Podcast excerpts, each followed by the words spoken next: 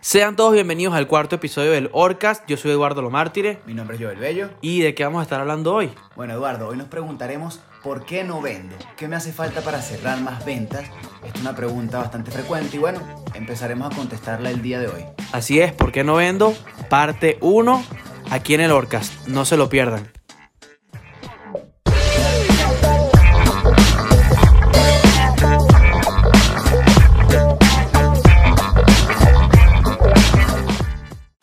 Sean todos bienvenidos a este cuarto episodio del Orcast. En esta ocasión hablaremos por qué no vendes, parte 1. ¿Por qué no vendo? ¿Por qué no vendes? ¿Por qué? ¿Qué es lo que nos, no nos, no- nos impide seguir y obtener las ventas que estamos buscando? Esos clientes no llegan, me siento atascado. Correcto. O estoy atrayendo consumidores, veo que mis cuentas están activas, pero no logro cerrar, ¿no? En nuestro webinar con Negocios UCAP, directamente con el profesor Miguel Goncalves, al final del webinar, al día siguiente, revisando el feedback de todas las personas, nos preguntaron, nos hicieron una pregunta que nos, nos quedó como muy marcada durante el día y dijimos, oye, deberíamos contestar, hacer un podcast con esta pregunta. Y un gran colega nuestro nos comenta, chamo, estaba viendo el, estaba viendo el webinar y... Se lo estaba vacilando y preguntó. Berro, estaba muy bueno, pero no podía dejarme hacer- de hacerme una pregunta en particular durante todo, el, durante todo el webinar y es, qué fastidio, ¿por qué no estamos vendiendo? Correcto. Y nosotros dijimos, Berro, en verdad es una, es una inquietud que creo que muchas marcas, muchos proyectos tienen hoy en día, porque no todas las personas realmente saben, en- en- sobre todo en este momento, dónde estamos parados. Sí, yo, yo creo que contextualizar también el momento es sin duda clave y profundizaremos en esta ocasión un poco, hablaremos, bueno, no profundizaremos porque al final por eso es la parte 1. Iniciaremos a comentarte un poco sobre qué es para...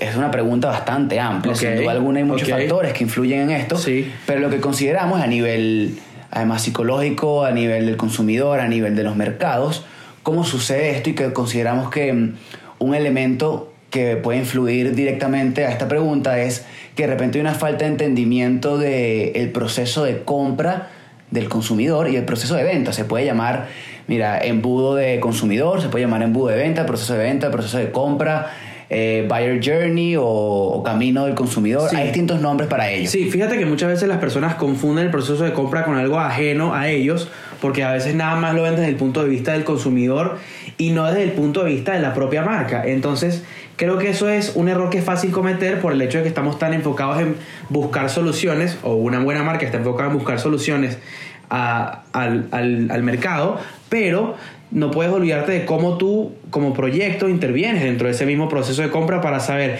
qué te doy yo a ti y qué buscas tú de mí. Correcto. Y entonces dónde se produce ese, ese valor Correcto, en, el to- en- todo el camino, ¿no? Entonces, eh, en estos ambos conceptos, en cuanto al embudo del consumidor, embudo de ventas o procesos, lo podemos llamar, me gusta llamarlo procesos porque son algo mucho más natural, ¿no?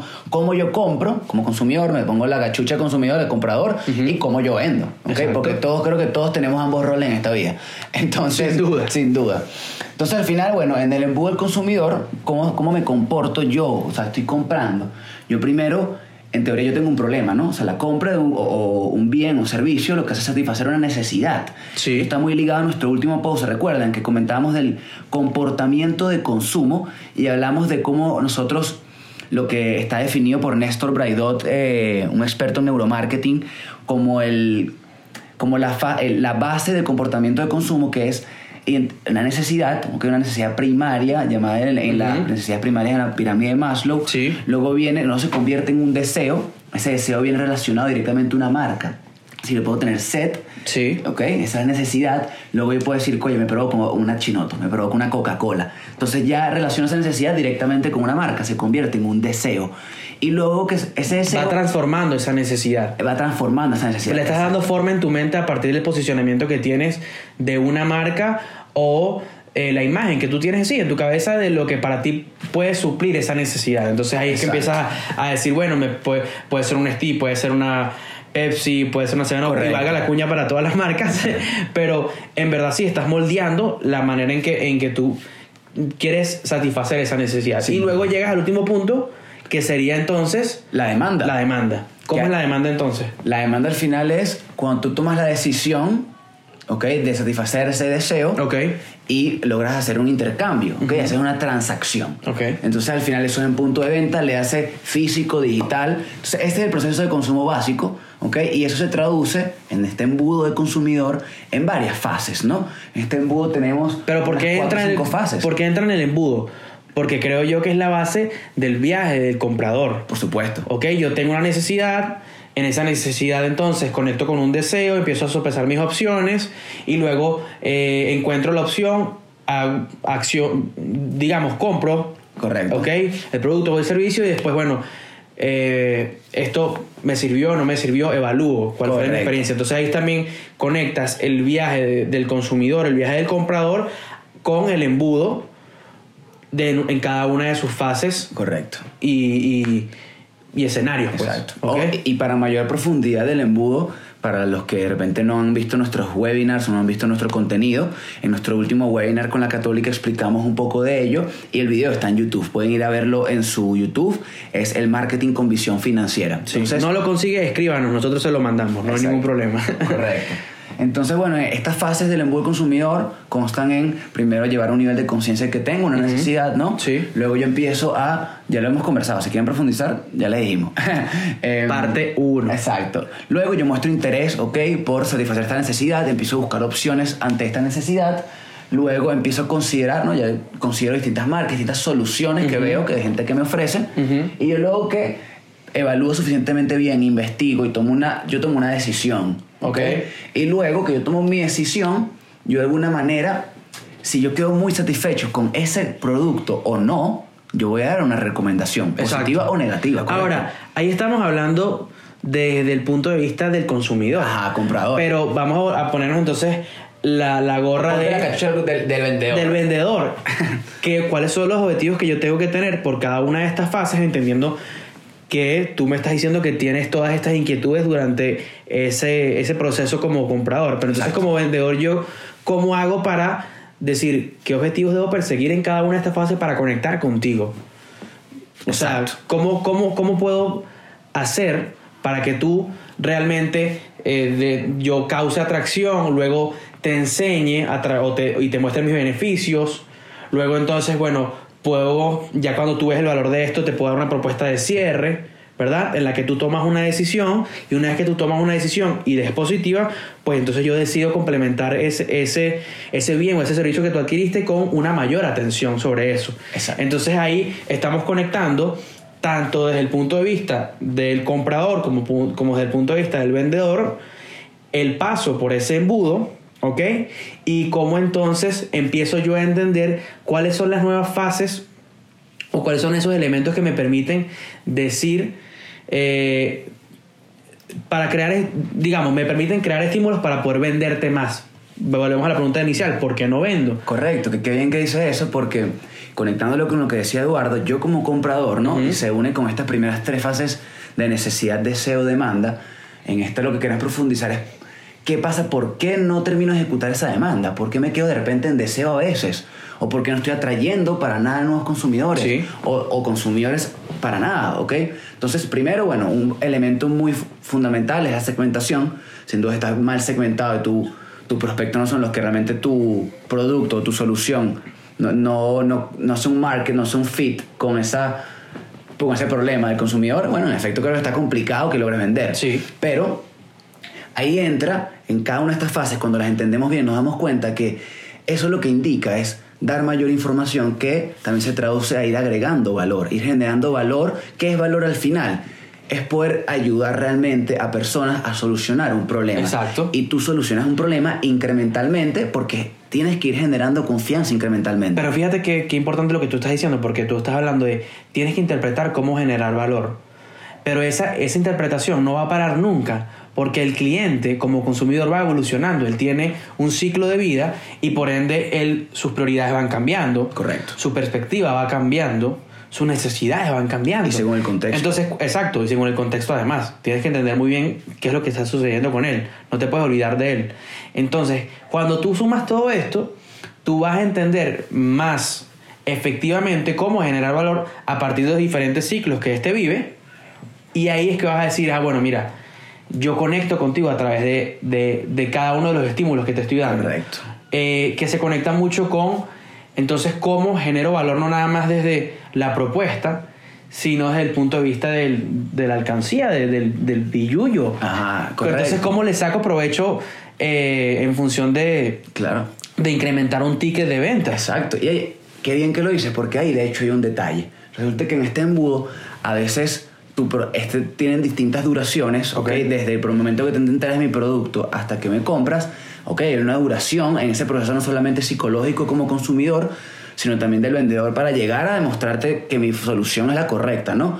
Entonces, dependiendo de la industria, el modelo de negocio, eso es más rápido o más lento. No es lo mismo vender un carro a vender una chuchería, ¿correcto? No, no, no. Entonces, y tengo que además entender también el tipo de compra que, que es. O sea, eh, requiere de mucha consideración o es de baja consideración, porque además también, Correcto. Si, si, es un, si es un producto de alta consideración o un servicio de alta consideración, tengo que generar más estímulos para que tú estés convencido al 100% de que yo soy tu mejor opción. sin duda. En cambio, no quiere decir que no tenga que generar estímulos cuando es de baja consideración, pero el mensaje no tiene que ser tan racional. Muchas veces apela más al tema sentimental. Pero bueno, creo que de eso podemos ir hablando un poco más adelante. Exacto. Eh, y, y- y aquí justamente, y siguiendo tu línea, Eduardo, es que sí, en efecto, hay distintas necesidades, distintos productos y tienes que entender también la naturaleza del tuyo para tú también saber cómo vas a venderlo, ¿ok? Sí. Pero sobre todo, ¿qué pasa? Hay veces que tenemos que esperar, tenemos uno, dos productos, ¿ok?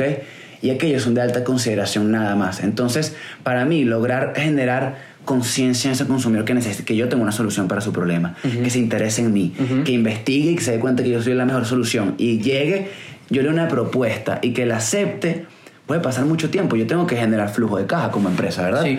Entonces al final nos damos cuenta que también hay un tercer elemento muy importante que consideramos que es de gran importancia para, para la generación de ventas o de flujo de ventas Ok. y es un portafolio de productos también variados, una un portafolio de productos que entienda las distintas necesidades del mercado y los distintos comportamientos además de tu empresa, es decir, baja rotación, alto, de repente alta rentabilidad o alta rotación pero baja rentabilidad, Sí. ese producto que es fácil de vender, es rapidito, cuesta muy poquito, te trae poco dinero, pero te logra enganchar. Ahí, ahí lo que estás haciendo es conectando entonces cómo tu propuesta de valor satisface diferentes contextos y necesidades y a partir de ellos es que tú construyes ese, ese rompecabezas o eh, es- construyes tu equipo, tu cartera, tu, tu portafolio. Tu portafolio va a estar blindado a partir de los diferentes objetivos que quieres cumplir dentro del negocio y dentro, de la, dentro del aporte de valor. Correcto. ¿Ok? Porque vas, vas a estar entonces diciendo, mira, eh, capaz para en el, en el stage en el que tú estás como marca, no puedes adquirir este producto que también te serviría, pero mucho más desarrollado, sino, mira,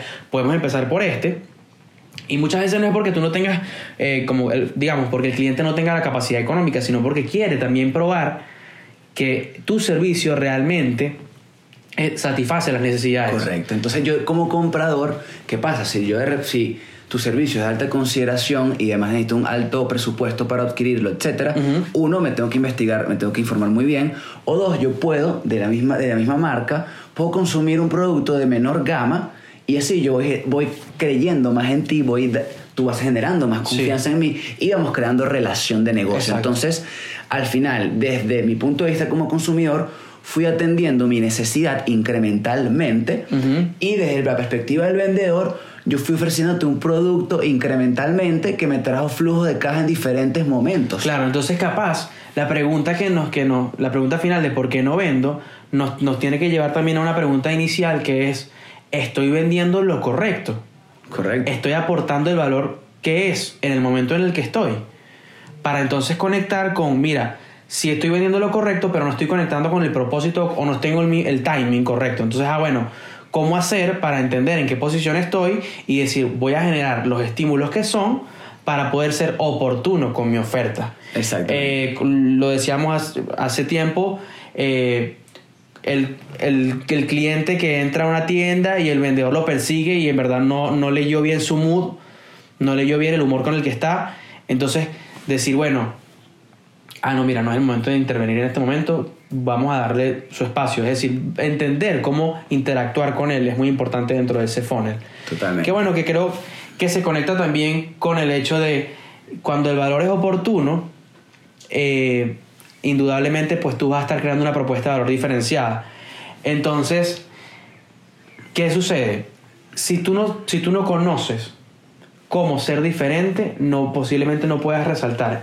Y si no puedes resaltar, vas a tener un problema para poder cerrar. Correcto. Y bueno, además de resaltar, que es súper importante, por ejemplo, para la atracción de nuevos usuarios, como les decíamos, según tu portafolio de, de productos que tengas y entendiendo, tienes, logras tener variedad entre baja gama y alta gama de tus productos, tú vas a ir ofreciéndole tu producto de, menor, de mayor rotación, ¿okay? pero el producto que es más consumible, que es de, de menor desembolso y en este embudo lo vas a ir llevando por cada fase, tienes una oferta de valor diferente y va con valor incremental. Entonces, eso que te permite como empresa, hablando de cerrar ventas, cierras ventas tempranamente, de repente es menor el ingreso, sin duda, pero va generando un lazo de confianza para el consumidor que él más adelante estará dispuesto no solo a comprarte nuevamente, sino además comprarte un producto más costoso y además comprarte más frecuentemente. Entonces, esa es la gran respuesta también y sonará, vamos a profundizar en las siguientes partes de este podcast, pero básicamente esos son tres elementos relevantes para la generación de ventas que obviamente se profundizan más y tienen mucha naturaleza. Sí, es decir, que nos vamos a llevar para la parte 2 de esta pregunta, que teniendo una propuesta de valor diferenciada, puedes entonces tener una mayor eficiencia para el proceso de compra y por ende puede, puede ser que entonces que tu flujo, puede ser no, tu flujo de ventas va a ser más acelerado. Sin duda alguna, porque además está generando confianza de manera más acelerada. Entonces, toda esta información la van a poder conseguir en nuestras redes sociales, Instagram, arroba Orca Marketing. Tenemos Orca Marketing Lab en LinkedIn y orcamarketinglab.com, nuestra web, para que se metan y vean cómo nosotros ofrecemos valor diferencial y vamos agregando valor con nuestros productos. Así es, muchísimas gracias a todos siempre por sus buenos deseos, sus comentarios, su feedback, de verdad que ha sido increíble y nos encanta que cada vez más les esté gustando todo este contenido, seguimos aprendiendo juntos. Nos vemos en el siguiente. Nos vemos en el siguiente. Chao.